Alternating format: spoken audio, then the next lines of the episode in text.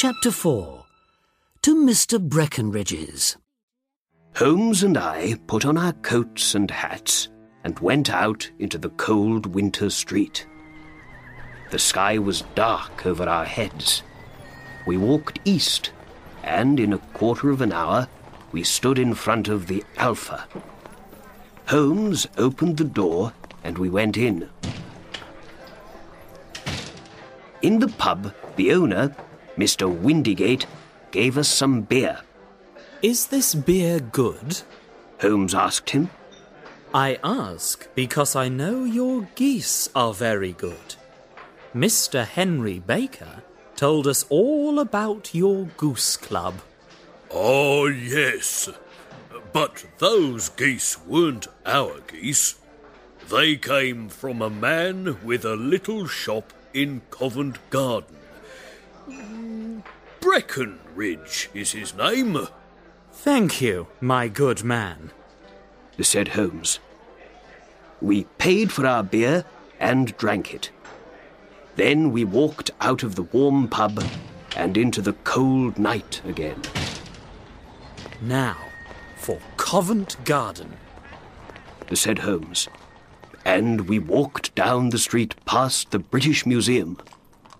Remember, Watson, it all began with a goose, but it finishes with seven years in prison for young Mr. Horner.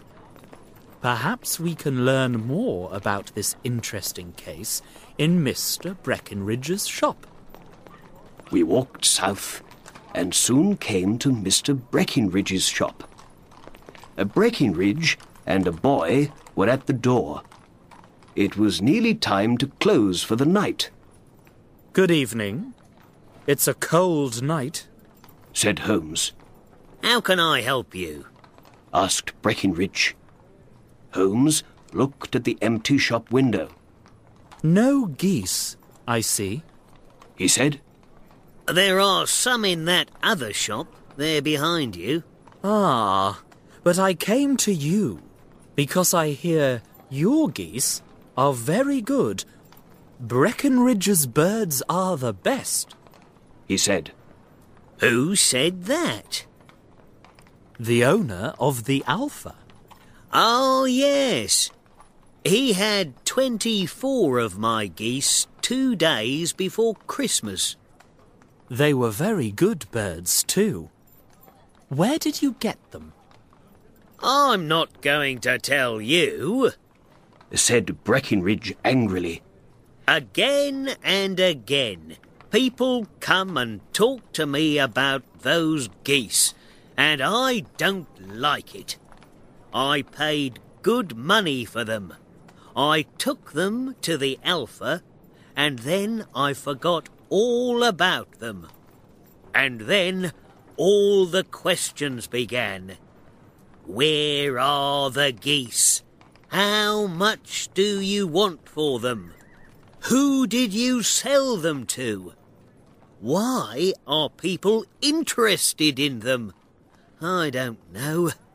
They aren't the only geese in London, you know. I know. said Holmes. But who asked you all those questions before? Not me. I had nothing to do with that, you know.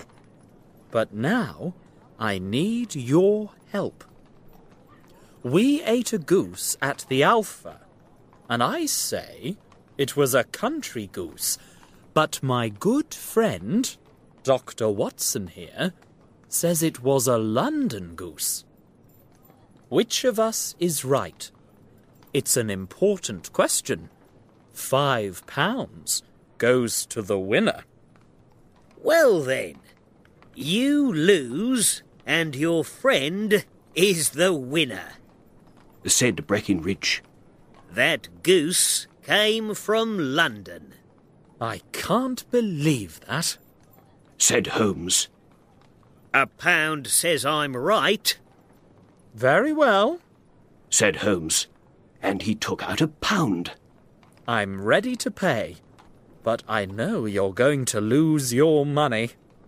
Breckinridge laughed. Bring me the books, Bill. He said.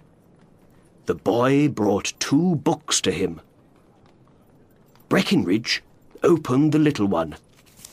This is my address book. He said. When people sell their geese to me, their addresses go in here.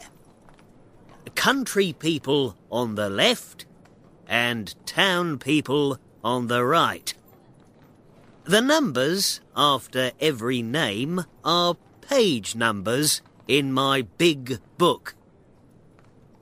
Read out the third name on the right, said Breckinridge.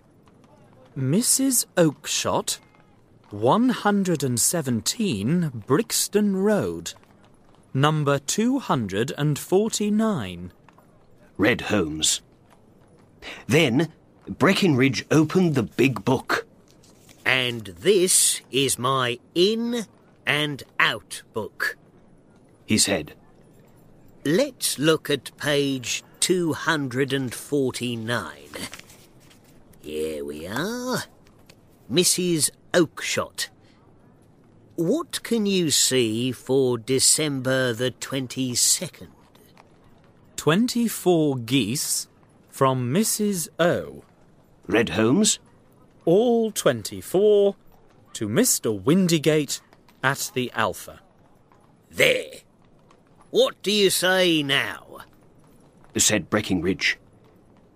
Holmes put his pound into Breckinridge's hand angrily.